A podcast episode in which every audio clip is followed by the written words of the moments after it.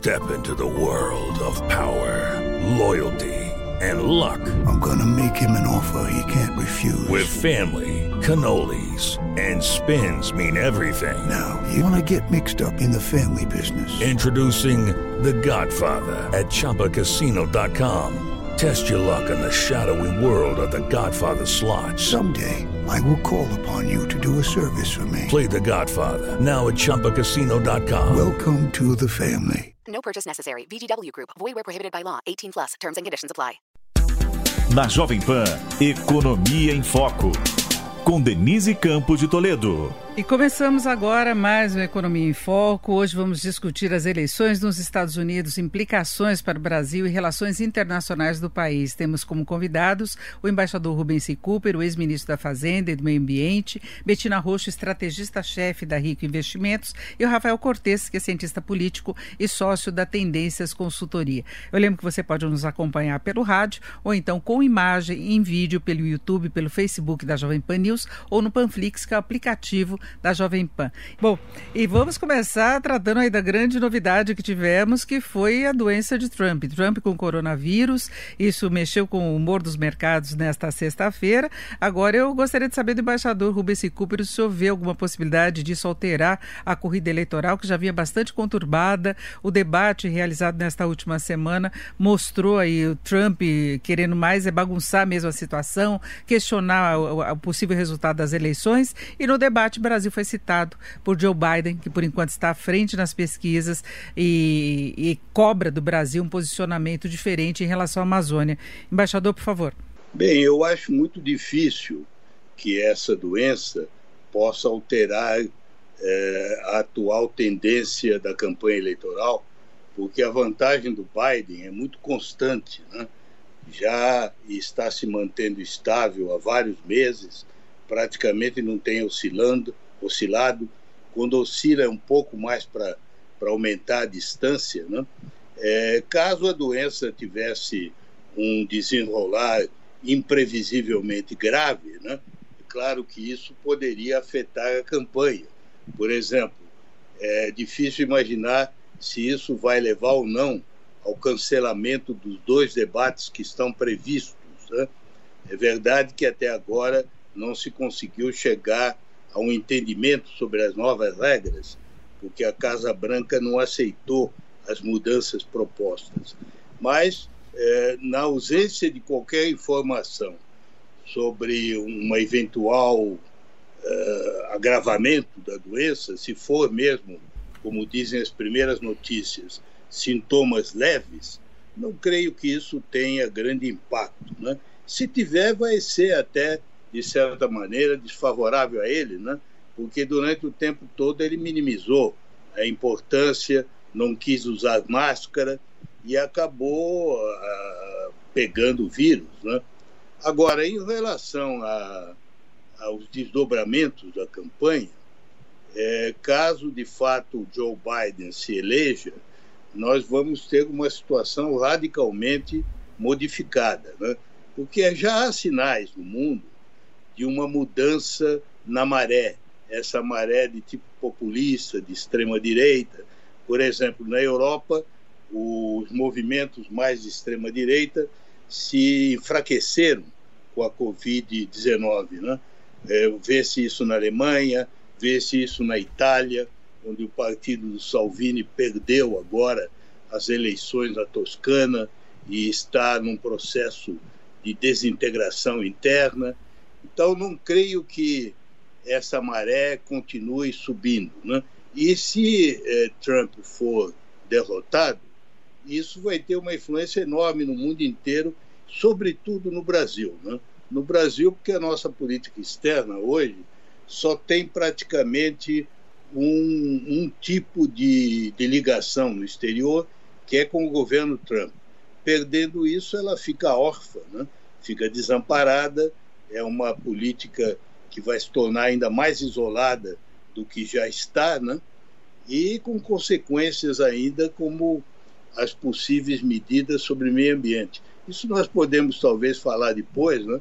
mas eu lembro a você que há um precedente histórico do qual eu fui até um protagonista menor, Em 1976, quando Jimmy Carter ganhou a eleição nos Estados Unidos, eu era conselheiro e chefe do setor político da embaixada em Washington. E nós avisamos o governo brasileiro, que na época era governo militar, era o Geisel, né, que as coisas estavam mudando e que o Jimmy Carter já havia criticado o Brasil publicamente várias vezes por violação de direitos humanos e também por questões ligadas ao acordo nuclear com a Alemanha. O governo brasileiro se agarrou na esperança de que essa vitória democrata não ocorresse e acabou sendo colhido um pouco de surpresa quando aconteceu o que nós prevíamos. Né? Logo na primeira mensagem ao Congresso, houve várias citações do Brasil que levaram a uma crise grande. Né? O Geisel, inclusive, denunciou os acordos militares da época e as relações nunca foram as mesmas durante todo o governo Carter. Então, eu creio que esse é um precedente que se deve levar em conta. Agora, antes de falarmos de mercado financeiro com a Betina, de desdobramentos, vamos saber do ponto de vista da análise política aí com o Rafael Cortes. Me parece, naturalmente, acho que é um evento é, importante, talvez nem tanto expresso nos números, é, nas pesquisas, mas é um, a Covid, a pandemia, né, foi um tema importante é, da campanha e também, é, não só aqui no Brasil, a discussão doméstica, mas lá fora também isso ocorre. Então, com o, o, discurso do Trump era sempre um discurso é, inicialmente negacionista ou minimizando a questão da doença. Então, à medida em que ele tem o contágio, certamente isso tem também um, um afeta negativamente a sua narrativa, e eu acho que não é por um acaso que as apostas já foram reforçadas na direção da vitória do Biden. Agora, acho que o ponto-chave, né, independente desse fato, é, me parece tem a ver com o debate em torno do voto em trânsito. Tá? Porque é, quando a gente olha as pesquisas, as pesquisas de fato corroboram uma vantagem importante é, de Joe Biden, embora elas precisam ser analisadas estado a estado, por conta da lógica do colégio eleitoral. Então, no fundo, não tem uma eleição nacional nos Estados Unidos, mas uma soma de eleições estaduais. Quando a gente olha essa realidade estadual, é verdade que há uma vantagem do Biden, mas é uma vantagem de menor magnitude. Em alguns casos, por exemplo, no caso da Flórida, no Arizona, a, a margem é uma margem que está dentro de, digamos, do, do universo de erro é possível desses levantamentos, mas como o voto não é obrigatório, há sempre uma incerteza da taxa de comparecimento eleitoral, sobretudo em uma eleição marcada pela pandemia, que pode gerar uma, uma diminuição desse comparecimento e o reforço desse voto em trânsito. E é justamente esse voto em trânsito que é um objeto de celema por parte de republicanos e democratas, e se tem uma incerteza razoavelmente grande sobre como é que vai ser o cômputo, é, se vai ter algum voto perdido, enfim, não é, essa é uma legislação é, que de alguma maneira a execução também é estadual. Então essas incertezas elas vão ser importantes para a gente analisar esse efeito da política nos mercados e também os desdobramentos locais, especialmente num cenário em que eventualmente essa corrida for judicializada. Acho que esse é um ponto relevante. As mensagens do Trump não são nada positivas no sentido do respeito às regras do jogo. Quando a gente olha as pesquisas de opinião pública, não é só o presidente que parece ter uma desconfiança com as regras do jogo, com o processo eleitoral. Então, o eleitor republicano também é o eleitor que desconfia da maneira como a eleição está sendo levada. É, portanto, é, me parece que esse vai ser um ponto de bastante relevante impacto nessa relação entre política e economia, especialmente se confirmado um cenário de vitória do Joe Biden. Agora eu queria saber da Betina, Betina, como é que você trabalha com cenários possíveis para o Brasil, possíveis implicações? Eu acho que não só o mercado brasileiro, o mercado global também e a economia, na eventualidade de vitória de Biden, na eventualidade de reeleição de Trump, como é que se pode ter alguma perspectiva nesse sentido? Claro, então, é, esses pontos que o Rafael falou são pontos muito importantes, né, de, que trazem essas incertezas e com isso volatilidade para o mercado também. Então a gente já tem visto muita volatilidade em torno desse tema e à medida que as eleições se aproximam, a volatilidade aumenta, ainda mais com a notícia de hoje, né, com, com o Trump, com o coronavírus. Então esse é um fator que esses fatores, essa vantagem é, do Biden, mas que não chega né, a dois dígitos, então é, é uma, uma disputa bem acirrada. Agora, com esse cenário do Trump com o coronavírus e potencialmente fazendo quarentena, o que prejudica né, a, campanha a campanha presidencial, gera mais essa volatilidade, mas acho que quando a gente pensa nos mercados, um ponto importante é que os americanos precisam eleger esse ano o presidente, mas também 35 representantes do Senado. Né? Então o cenário tem que, o cenário para os mercados tem que levar em consideração tanto o novo presidente quanto como vai ser o Senado. Né? Hoje a Câmara é maioria democrata e o Senado pode ser ou maioria democrata ou republicano. E isso que muda, é, muda os cenários para os mercados. Né? Então, hoje a gente tem três cenários basicamente, né? O cenário de reeleição do Trump, mas com o Congresso dividido, é, o cenário do Biden, mas com o Congresso dividido, e Biden com o Congresso democrata. Então, quando a gente pensa nos dois primeiros cenários, tanto Trump quanto Biden na presidência, mas com o Congresso dividido, então a Câmara democrata e o Senado republicano, isso já gera mais equilíbrio entre as políticas, é, tanto dos democratas quanto dos republicanos, então tende a ter um efeito é, positivo para os mercados.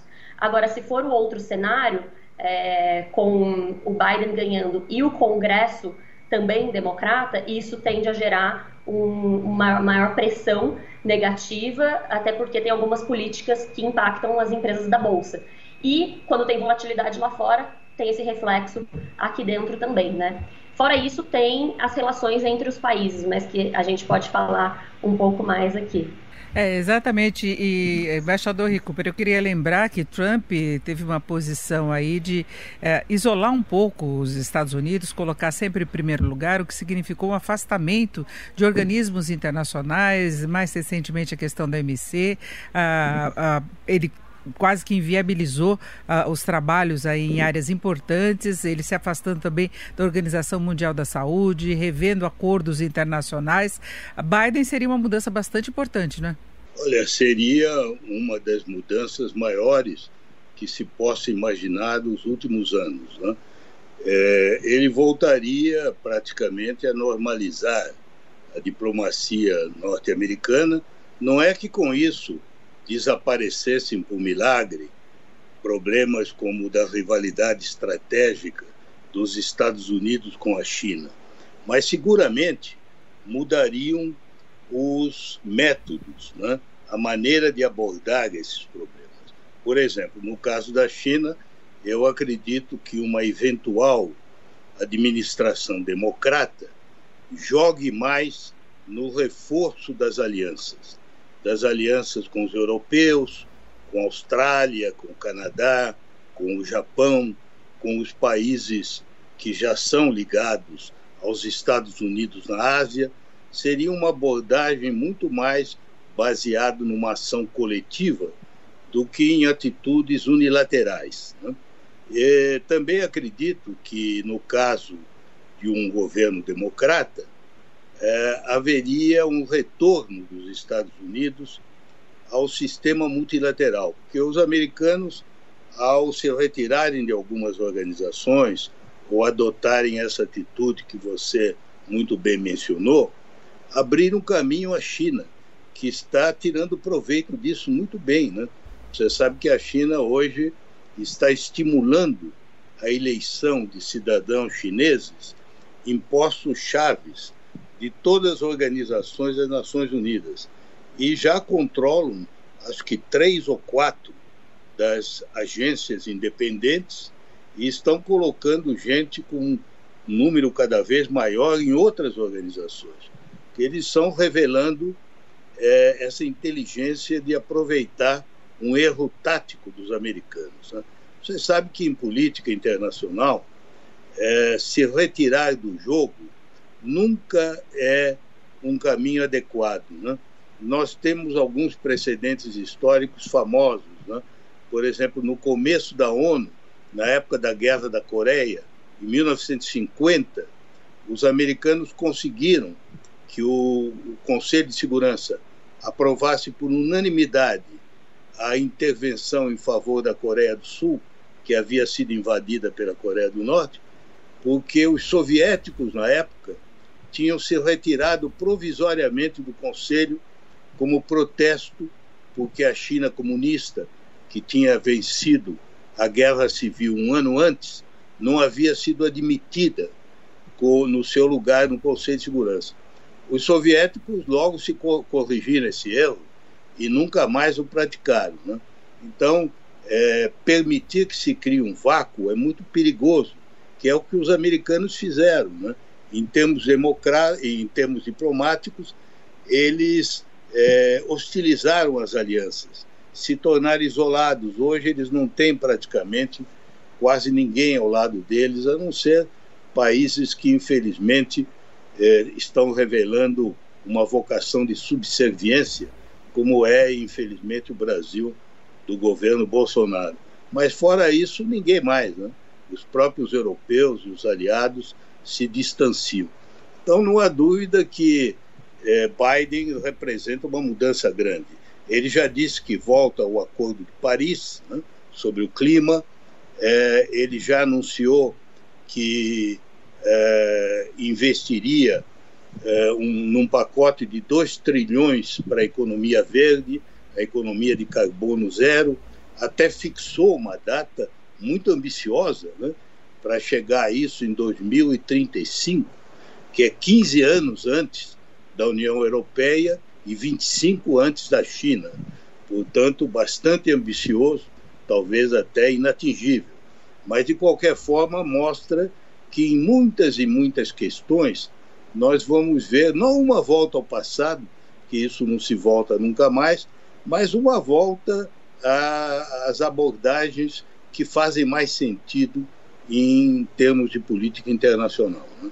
Agora, embaixador, antes de passar a palavra para o Rafael, gostaria que o senhor comentasse esse ponto que o Rafael destacou em relação às eleições, a posição de se questionar a, a, a, votação pelo correio, a possibilidade de fraudes. Uh, Trump chamou muita atenção isso no debate que ele participou. Como é que o senhor vê isso do ponto de vista institucional e, e, e como é que ficaria o clima diante de um impasse uh, do resultado demorando para sair nos Estados Unidos, sendo questionado até na justiça? Olha, o Rafael tem razão, o que ele disse é verdade. Né? Nós sabemos que a eleição está longe de estar decidida né? e, e ainda há é, bastante incerteza. Se bem que é preciso dizer que as probabilidades de vitória democrata têm aumentado. Né? Uh, os últimos cálculos dão aos democratas 75% de possibilidade de ganhar a eleição presidencial e mesmo aquilo que foi mencionado sobre o Senado, é, já é, a revista Economist, por exemplo, que montou um sistema especial de monitoramento das disputas nos estados, afirma que nesse momento tudo indica que os democratas ganhariam o controle do Senado. E de fato estão ocorrendo fatos notáveis. Né? Por exemplo, a Carolina do Sul, que é um dos estados mais conservadores americanos, foi lá que se disparou o primeiro tiro da guerra da secessão. Né? É, o senador republicano Lindsey Graham, que é o, o apoiador mais intransigente de Trump e que tinha uma eleição garantida, está agora empatado com o, o desafiante, que é um candidato democrata. Então, é, embora haja essa possibilidade que vem aumentando, não é de se excluir que até o dia da eleição haja dúvidas, né? e aí vai depender muito é, da nitidez ou não desse resultado. Né? É claro que se for. Você sabe que o sistema americano é estranho, né? porque dependendo, como disse o Rafael, de alguns estados chaves, tanto pode haver desde o começo uma vitória democrata por landslide, quer dizer, por avalanche, né?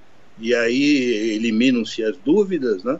ou então pode ser que haja é, dúvidas que levariam a isso a uma certa disputa. Né? E não é de excluir né, que acabe na justiça, porque nos últimos anos já houve precedentes disso, né? sobretudo no caso da derrota do, do, do Gore frente ao George W. Bush na Flórida. Até hoje tem americanos que acham que é, foi uma eleição roubada, né? porque não se permitiu a segunda contagem dos votos na Flórida. Né? Então pode haver, agora, no, no, no clima atual de polarização, de radicalização da opinião pública americana, é, alguma coisa desse tipo poderia levar a consequências muito graves. Né? A gente até que diz, eu acho obviamente exagerado, né? mas que o clima nos Estados Unidos lembra um pouco o clima da eleição de Abraham Lincoln, né? em 1864, que foi o que precedeu a Guerra Civil. Eu não creio que isso chegue a, a tal ponto, né? mas não há dúvida que o próprio diretor do FBI declarou que a maior ameaça que existe à, à paz interna nos Estados Unidos hoje são os grupos radicais armados de direita. Né? Isso é uma palavra oficial né? do diretor-geral do FBI. Então, é uma situação crítica e que pode ainda levar a esses desdobramentos, dependendo do cenário, como eu disse, do dia da eleição. Né? Rafael Cortes, como é que você vê essa possibilidade de a gente ter um impasse nesse nível? Né? Lembrando, inclusive, de outras eleições que o embaixador citou muito bem, da outra vez os republicanos levaram, inclusive a indicação agora de Trump para a Suprema Corte de, gerou especulações nesse sentido, que ele teria uma maioria. Você acha que esse seria um risco de a justiça ter uma decisão favorável para uma questão política? Ah, eu acho que todas as possibilidades estão, estão presentes do ponto de vista dessa contestação do processo político eleitoral. Não foi por um acaso que a escolha do novo membro da para a Suprema Corte foi cercada de bastante, bastante polêmica e porque, em boa medida, não se trata de conflitos não explícitos. Né? Isso faz parte da estratégia política do presidente Trump. Né? Não foram apenas aqui e colar que apareceu, apareceram menções a, de alguma maneira a possibilidade de um resultado não justo do processo eleitoral. Muito ao contrário. Né? Acho que esse é um ponto que é reiteradamente repetido, sobretudo dessa atual conjuntura. Então, é um, um, cenário que, claro, que depende muito da distribuição desses votos, né, de como vai se dar o resultado no colégio eleitoral, para a gente ter a, extensão desse processo. Mas quando a gente associa, como o embaixador bem pontuou, é, esse, o quadro de polarização norte-americana e essa contestação, é, isso pode não só afetar a transição eleitoral, mas, sobretudo, o exercício do poder. Sobretudo se a gente tiver um cenário, como a, Bettina chamou a atenção, para a possibilidade de um governo dividido. Então, vamos imaginar um cenário em que o Biden vence, é, mas não controla as duas casas, né? o, partido, o Partido Democrata não controla Câmara e Senado, e aí a gente teria um governo dividido, mas ainda muito polarizado. Então, para um, um, momento histórico em que o, os Estados Unidos precisam repensar seu posicionamento frente à comunidade internacional e diante dessas incertezas é, significativas, acho que tem um ponto para a gente olhar com cuidado. É claro que, na minha leitura, acho que a gente pode até falar um pouco mais para frente, mas isso tudo vai ter, depender também é, de quando a, a, pandemia vai se normalizar. Acho que essa, é, esse é um ponto importante para a gente pensar os desdobramentos aí para a economia. Exatamente. Eu queria saber da Betina agora. Betina, na, na, pelo que você tem visto nas avaliações, qual seria o melhor resultado do ponto de vista do mercado? Para quem o mercado estaria torcendo hoje? É, na, na, nossa visão, tem, os cenários positivos são dois, na verdade. É, e tem muito mais a ver com, com como vai ficar a, o Congresso do que necessariamente o presidente. Então, se Trump for reeleito ou Biden for eleito, mas o Congresso ficar dividido, já é um cenário positivo para os mercados, justamente por trazer esse equilíbrio entre as políticas de cada uma das casas. Mas É, um ponto que é importante para os investidores é que a volatilidade vai, vai continuar, né? Não só quando as eleições acabarem, mas um pouco depois também, até por esses fatores é, que já foram mencionados sobre como vai ser é, a votação, né, e o que pode acontecer depois da votação. Mas então, o que é importante observar, claro que é né, quem, quem vai ser eleito como presidente, mas também como vai ser o Congresso. Então, esse é o principal fator, e nesses dois cenários seria positivo. O cenário negativo para os mercados seria se Biden ganhasse e tanto Câmara quanto Senado ficassem com maioria democrata. Agora, Betina, para fecharmos aqui essa questão de comportamento de mercado, a gente tem visto muita volatilidade em função de fatores domésticos. Você acredita que com a proximidade das eleições dos Estados Unidos, esse possa ser um fator mais relevante ou a gente já tem dor de cabeça suficiente aqui no âmbito interno? Acho que vale lembrar que nós temos três principais é, fatores que já geraram muita volatilidade nos mercados de maneira geral em setembro e vão continuar gerando volatilidade em outubro para frente. Né? O primeiro deles, com certeza, eleições americanas, é, mas tem também coronavírus, como foi mencionado aqui pelo Rafael, que não está resolvido, né? Inclusive a gente tem visto novos casos acontecendo, principalmente na Europa, e toda uma preocupação com o impacto disso na atividade. E também aqui no Brasil todas as preocupações com as questões fiscais. Então, sim, tem muita coisa que traz é, volatilidade para os mercados. De maneira geral, todos estão é, super atentos às eleições americanas, mas eu diria que é, esses três pontos são, são pontos de preocupação e atenção para todos os investidores. Bom, vai ser difícil, então nós temos um outubro tranquilo vai ser difícil. É um outubro bem volátil, né? Já era esperado que seria, que seria volátil devido à aproximação das eleições americanas, mas também com toda essa questão né, da pandemia e das preocupações fiscais no Brasil, adiciona ainda mais incerteza e a aversão a risco fica mais elevada. É isso, nós vamos agora a um rápido intervalo. Daqui a pouquinho seguimos com a Economia em Foco, que hoje discute as eleições nos Estados Unidos, implicações para o Brasil e as relações internacionais do país. Nós temos como convidados o embaixador Rubens Recupero, ex-ministro da Fazenda e do Meio Ambiente, Betina Roxo, estrategista-chefe da Rico Investimentos, e Rafael Cortes, cientista político e sócio da Tendências Consultoria. Eu queria saber do embaixador Recupero agora na questão ambiental, que foi citada né, por Biden, o senhor já falou da avaliação.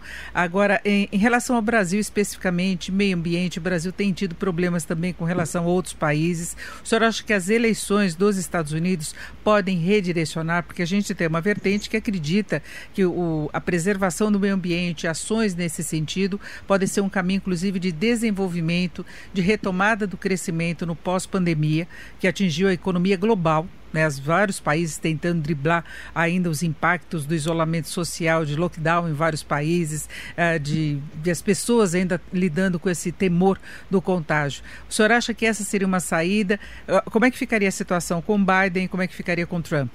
Bem, como nós já comentamos anteriormente, é, uma vitória do Biden representa é, uma mudança importante em termos ambientais ele tem um compromisso com a agenda ambiental que é maior do que o próprio Obama teve. Né? E atualmente a evolução da opinião pública americana reforçou muito isso. E não é só ele. Né? A plataforma do Partido Democrata é, é favorável ao que eles estão chamando é, de New Green Deal, quer dizer, lembrando o New Deal da época do Franklin Delano Roosevelt, que foi a recuperação da Grande Depressão dos anos 30 através de projetos maciços né, de investimentos públicos e de políticas sociais. Só que agora com um cunho verde, um cunho eh, de energias limpas e renováveis. E, como eu disse, no caso do plano americano, ele está bastante detalhado, ele já tem até uma data. Né? A data para esse New Green Deal, em termos de atingimento da economia de carbono zero, é, foi fixada em 2035. Como eu disse, é uma data muito próxima, né? é até mais próxima do que as datas fixadas por vários estados da União. Você sabe que nos Estados Unidos, vários estados americanos já têm, por lei, um compromisso de atingir a economia de carbono zero, num caso que é o do estado de Nova York, no ano 2040. No caso da Califórnia, 2045. A data para os democratas é ainda mais cedo. Né? Então, isso seria uma revolução enorme, né? porque é mais ambicioso até do que a União Europeia, que está colocando todo o, toda a ênfase na recuperação verde. Né? Todo o plano da Comissão Europeia, que foi ainda o outro dia reafirmado pela nova presidente da comissão, é no caso da recuperação verde. Então, havendo uma ligação, uma junção Estados Unidos e União Europeia, e a China não está muito atrás. É, o presidente Xi, na recente reunião sobre biodiversidade, já comprometeu a China para chegar ao carbono zero em 2060. Ora, isso é bom que as pessoas reflitam. Terá consequências grandes sobre o Brasil. Né? Uma delas é em relação ao futuro do petróleo. Né? Muitos dos ativos de petróleo vão se tornar o que se chama hoje ativos encalhados. Isto é, vão perder o valor. Né? Vocês sabem que já há até fatos simbólicos. Né? A Exxon, que sempre foi uma companhia gigantesca, recentemente foi excluída né? da relação das empresas de é, maior visibilidade na Bolsa. É a primeira vez em 70, 80 anos que ela não figura mais nessa lista. Então, isso terá consequências. Né? O fato de que a Alemanha, por exemplo, já tem data para encerrar a produção de automóveis com motor a explosão, tudo isso vai levar a uma mudança muito grande no tipo de economia que nós vamos ter. E vai encontrar o Brasil no contrapé, né? Porque o Brasil, infelizmente, que estava muito bem situado, teria sido um dos países, talvez, com mais vantagens porque você sabe que nós, ao contrário da China, da Índia, da própria União Europeia e dos Estados Unidos, nós não temos um problema grave de geração de eletricidade pelo carvão. Né? No nosso caso, seria muito mais fácil a transição e nós temos grandes vantagens em matéria de biomassa, de bioeconomia. Mas, infelizmente, nós temos um governo que, além de tudo, é um governo retrógrado, um governo com uma mentalidade obsoleta, com pessoas que não têm uma informação cultural atualizada em relação às grandes correntes que dominam hoje o debate público no mundo. Né? E com isso nós vamos nos colocar numa situação em falso, né? No momento em que o mundo todo está caminhando para isso. E o pior é que nós seguramente vamos pagar um preço por isso. Né? é uma questão de tempo, porque você não tem a dúvida que cedo ou tarde é, medidas é, de tarifas na fronteira contra produtos ligados ao desmatamento se generalizarão no mundo. Né? O Parlamento Europeu já está em vias de aprovar uma lei nesse sentido, né? embora agora já tenha aprovação no nível de comissão, né?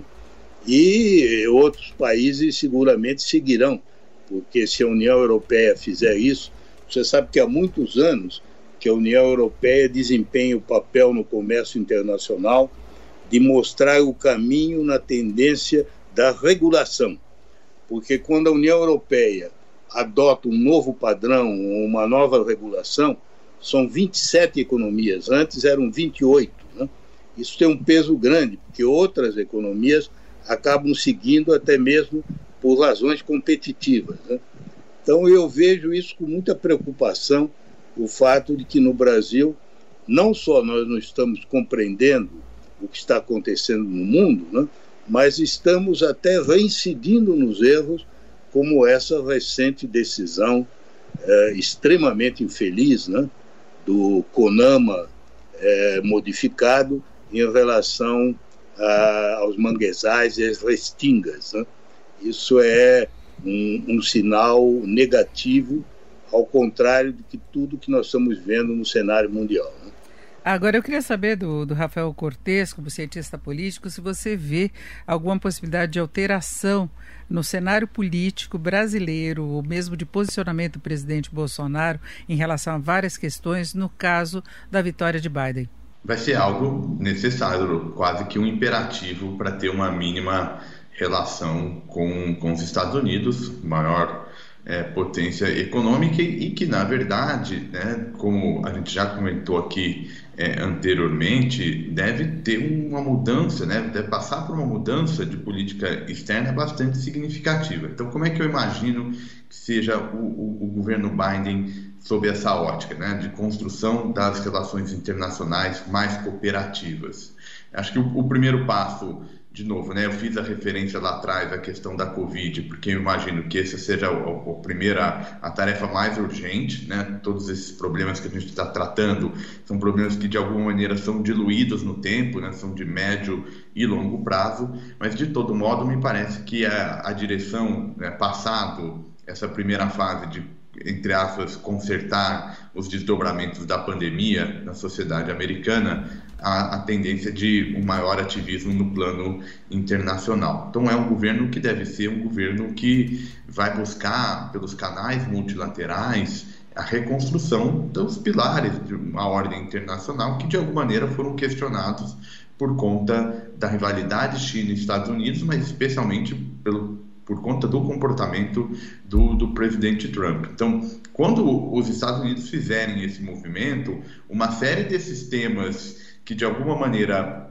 o Brasil negou, né, sempre sob uma certa ótica de que seriam temas que representariam o tal do globalismo, né, que é de alguma uma tentativa de legitimar essa nossa política externa, seja como for, à medida que o Biden for fazendo esse movimento, certamente esses temas que são difíceis eh, para o caso brasileiro, onde a nossa reputação junto à comunidade internacional é, não é das melhores, né? É, isso vai reaparecer. E aí, ou bem o presidente faz algum tipo de pragmatismo, ou a tendência é da gente ter anos difíceis do ponto de vista da relação é, bilateral. O que a gente sabe é que é, essa mudança deve ser uma mudança também muito gradual por parte do, do, governo brasileiro, porque esse é um tema que ganhou uma expressão política muito maior do que o simples do que a lógica das relações internacionais. Ela tem uma expressão comercial muito importante, né? o próprio acordo que o Brasil desenhou com a União Europeia, de alguma maneira, já sofre esses riscos frutos do tema ambiental também tem uma, uma, importância política doméstica, né? Esse é um tema em que, de alguma maneira, ajudou o presidente a se legitimar com uma parcela do eleitorado. Então, de alguma maneira, o presidente Bolsonaro já vem rompendo com uma série de promessas ou de sinais feitos ao longo da eleição. Então, a tendência é que tenha um custo de mudança maior, mas se não fizer, a tendência é que a gente siga um cenário muito difícil do ponto de vista da recuperação econômica brasileira e também do equilíbrio político minimamente estável. Agora, o que se coloca, Rafael, não é só uma questão direta aí da relação Brasil-Estados Unidos, porque uh, tem um discurso semelhante em vários aspectos. Nós estamos colocando a questão questão ambiental, é como se houvesse uma afinidade, como se de repente a, eh, a defender o meio ambiente fosse uma situação de esquerda e, e, não defender e ter uma flexibilidade maior seria uma posição de direita. Nós tivemos também essa divisão em relação à própria pandemia. É o uso de máscara ou não, o medicamento que deve ser usado ou não, uh, faz o isolamento social ou não faz, é, interrompe as atividades ou não. Então a gente tem uma série de alinhamentos de discurso uh, que, que são característicos hoje de direita e por isso leva uma afinidade maior entre o presidente Trump e o presidente Bolsonaro. Eu, nesse sentido, você também viria naquelas coisas assim que a gente pode chamar, aí, entre aspas, de dia a dia? É, eu, você acabou de escrever o cenário de polarização, né? porque a interpretação de uma série de fenômenos ela é condicionada com algum viés político-ideológico. Então, então, hoje a gente encontra separações para tudo. Né? Então, o uso de máscara é politizado, interpretado de forma político-partidária, enfim, é questão ambiental. Então, vai, o espaço para que a gente vá fazendo adaptações, porque a política brasileira se adapte a esse novo cenário, vai diminuindo. Né? E basta ver, a gente vê a reação do presidente Bolsonaro à menção ao, ao, Brasil no, no primeiro debate entre o Trump e o Biden já foi uma reação que mostra que potencialmente esse processo, esse longo, essa longa caminhada de algum pragmatismo vai ser de fato muito longa e provavelmente tortuosa. Não vai ser de fácil para o presidente, se ele não começar a dar algum sinal para minimizar esse efeito provável, né, se confirmado uma transição, é, de tal sorte, Denise, que isso vai começar a entrar também no radar e começar a precificar de alguma maneira o risco Brasil, que hoje é muito focado na questão fiscal, pode ganhar novos elementos se não houver uma adaptação por parte do governo brasileiro. Agora, Betina Roxo, o mercado trabalha com essa possibilidade de alguma alteração maior e, mais do que isso, trabalha com uma probabilidade mesmo de Biden ganhar, porque parece uma coisa difícil. Tradicionalmente, os Estados Unidos reelegem, há poucas exceções na história, não é? Então, se imaginava que Trump estava muito garantido até alguns meses atrás pelos avanços que ocorreram em relação à economia, uma situação de pleno emprego, de crescimento muito acelerado, os Estados Unidos mantendo juros baixos, ele teve algumas vitórias importantes. A pandemia alterou alterou muito esse cenário né, e colaborou demais para ele ficar atrás nas pesquisas. O mercado considera essa possibilidade, essa probabilidade dele ganhar, já é tido mesmo como uma probabilidade e, e já há alguma, alguma preparação, planejamento em função disso? Sim, com certeza, mas o mercado sempre faz cenários, né? Então, isso é um ponto que todos os investidores devem fazer, porque a grande verdade é que nós nunca vamos ter certeza do que vai acontecer no futuro, né? Então, é, se preparar para momentos de volatilidade, o que a gente sempre fala, ter uma carteira diversificada, entender cada um dos cenários para ir se posicionando, é o que os analistas, né, e que é, o mercado de forma geral faz e que todos os investidores deveriam fazer também. Então, hoje o, o mercado trabalha com esses cenários que eu mencionei anteriormente, né? O, o, o cenário que tem a ver com o presidente, novo presidente e o Congresso, mas tem sim essa visão de que é, o Biden pode ganhar sim.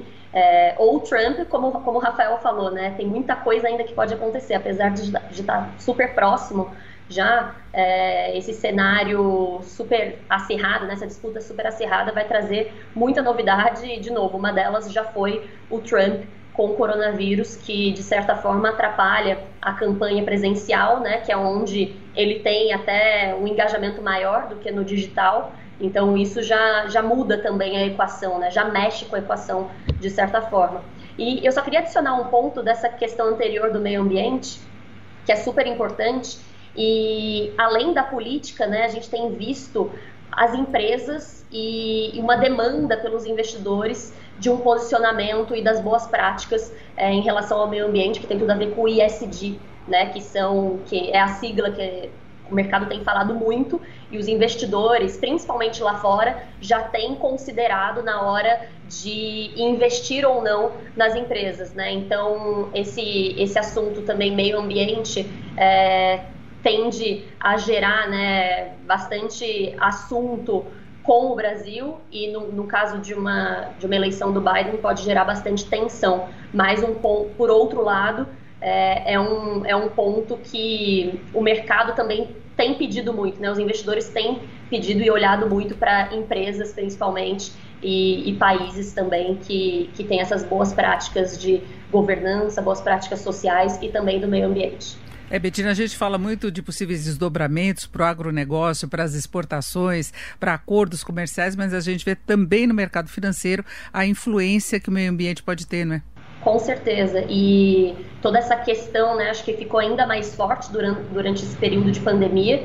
Então, os investidores estão cada vez levando mais a sério esse posicionamento das empresas e dos países com relação a, ao meio ambiente, à sustentabilidade, né, as boas práticas sociais e de governança.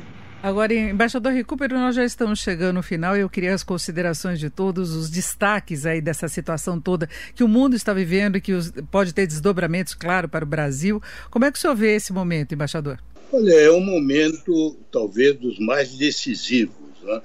Como muita gente tem dito, é, é difícil lembrar de uma outra eleição americana que tem em potencial um impacto tão grande no sistema internacional como um todo e em muitos países em particular. Né?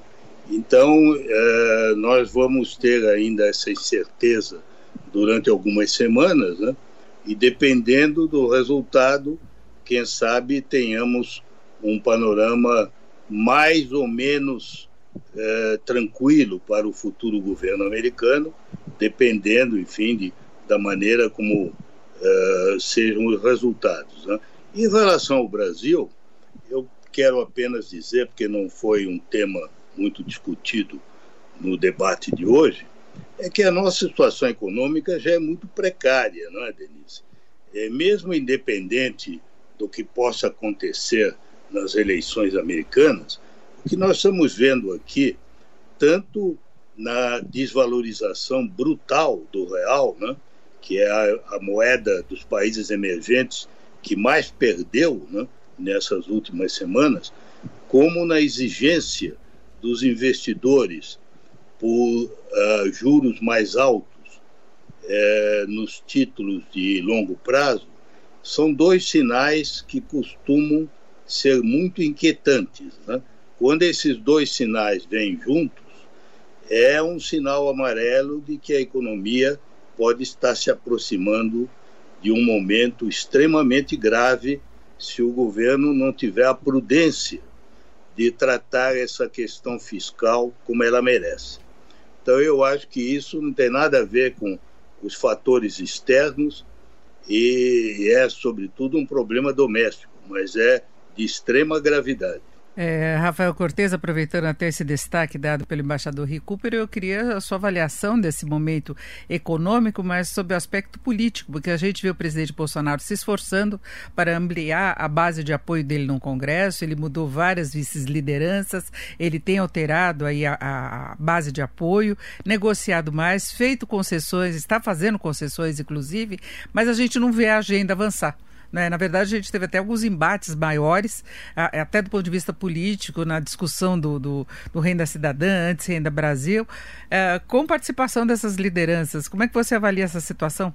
É, eu acho que é super interessante, porque acho que de alguma maneira a nossa discussão internacional, do, sobre, sobretudo no plano político, tem também um pouco a ver com a, o, esse debate doméstico. Né? É, acho que eu concordo, uma boa parte do risco político é, tem a ver com as nossas questões, e aí o, o, o curioso né, é que, a despeito desse movimento que você mencionou, Denise, do presidente buscando um maior pragmatismo nas relações entre os poderes, esse maior pragmatismo não está se traduzindo nas escolhas para tratar do problema fiscal. Né? O embaixador fez menção, a Betina lida diariamente com esse problema da incerteza fiscal, é, mas isso, esse é o ponto importante, porque, é, num certo sentido, do ponto de vista político, a emenda do teto, que é de alguma maneira o termômetro para esse debate fiscal, ele forçou o governo a fazer algo que ele nunca gostou, que é fazer de escolhas com custo político. Né?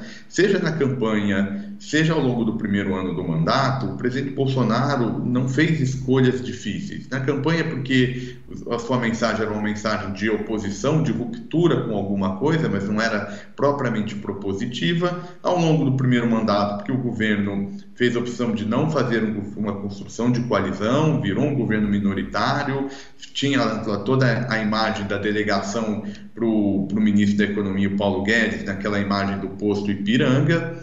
E, de um certo sentido, a, emenda do teto não deixa mais esse jogo. Né? Isso tudo agravado ainda pelos desdobramentos decorrentes da pandemia, que foram expressos na demanda para uma criação de um novo programa de transferência de renda para minimizar o cenário que deve ser um cenário difícil também em 2021. Então, sem escolha, é, por definição, o status quo que vai prevalecendo. E qual que é esse status quo? Um cenário de endividamento muito alto, né, uma preocupação do mercado.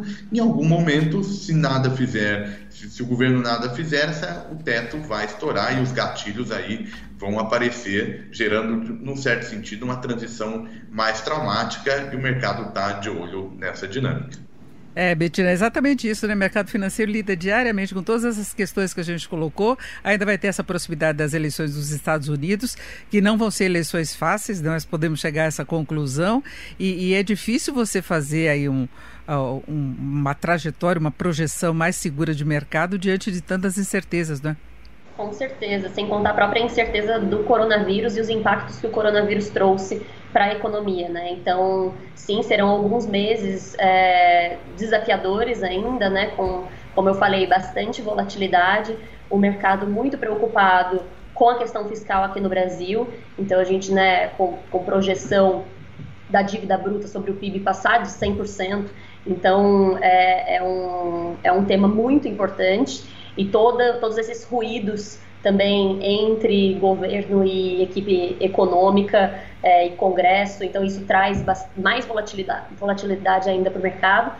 E o mercado tem que gerenciar riscos, né? Para os investidores é, né, que querem investir, querem saber onde investir, é bom entender qual é esse cenário de volatilidade, mas não significa que não dá para investir, né? O importante é ter, de novo, uma carteira diversificada, tentar gerenciar esses riscos e ter uma carteira coerente com o perfil de cada um para não ter nenhuma surpresa negativa é, a mais do que a pessoa aguenta, né?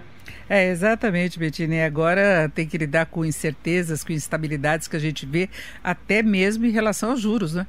É, então, o, esse ponto dos juros realmente é, mas, por outro lado, também, quando a gente pensa nos juros, nas mínimas históricas, e por mais que eles possam subir, né, inclusive a gente tem uma projeção que, que chegue a 3% no fim do ano que vem, e claro, tem, muita, tem várias incertezas, como a gente já mencionou, mas um dos fatores é que o principal reflexo desses juros baixos, né, e não aquelas, aqueles dois dígitos que a gente via no passado, é que o investidor precisa buscar outros tipos de investimentos para compor uma carteira com uma maior rentabilidade. E isso não significa só investimentos no Brasil, né? Então, ter a, a diversificação entre classes de ativos e geografias também é muito importante, ainda mais nesse cenário de volatilidade geral, né, e incerteza tanto global quanto doméstica. Perfeito, e nós vamos fechando por aqui o Economia em Foco de hoje, que discutiu as eleições dos Estados Unidos, implicações para o Brasil, relações internacionais do país. Chegamos até comportamento de mercado financeiro e política interna. Tivemos a participação do embaixador Rubens. Cooper, o ex-ministro da Fazenda e do Meio Ambiente, a Betina Roxo, que é estrategista-chefe da Rico Investimentos, e o Rafael Cortes, cientista político e sócio da Tendências Consultoria. Agradeço muito a participação dos três, nosso ótimo debate. Eu lembro que fica disponível depois nas plataformas da Jovem Pan. É, você pode conferir no YouTube, você pode conferir no Facebook e também no Panflix. Você ouviu na Jovem Pan Economia em Foco, com Denise Campos de Toledo.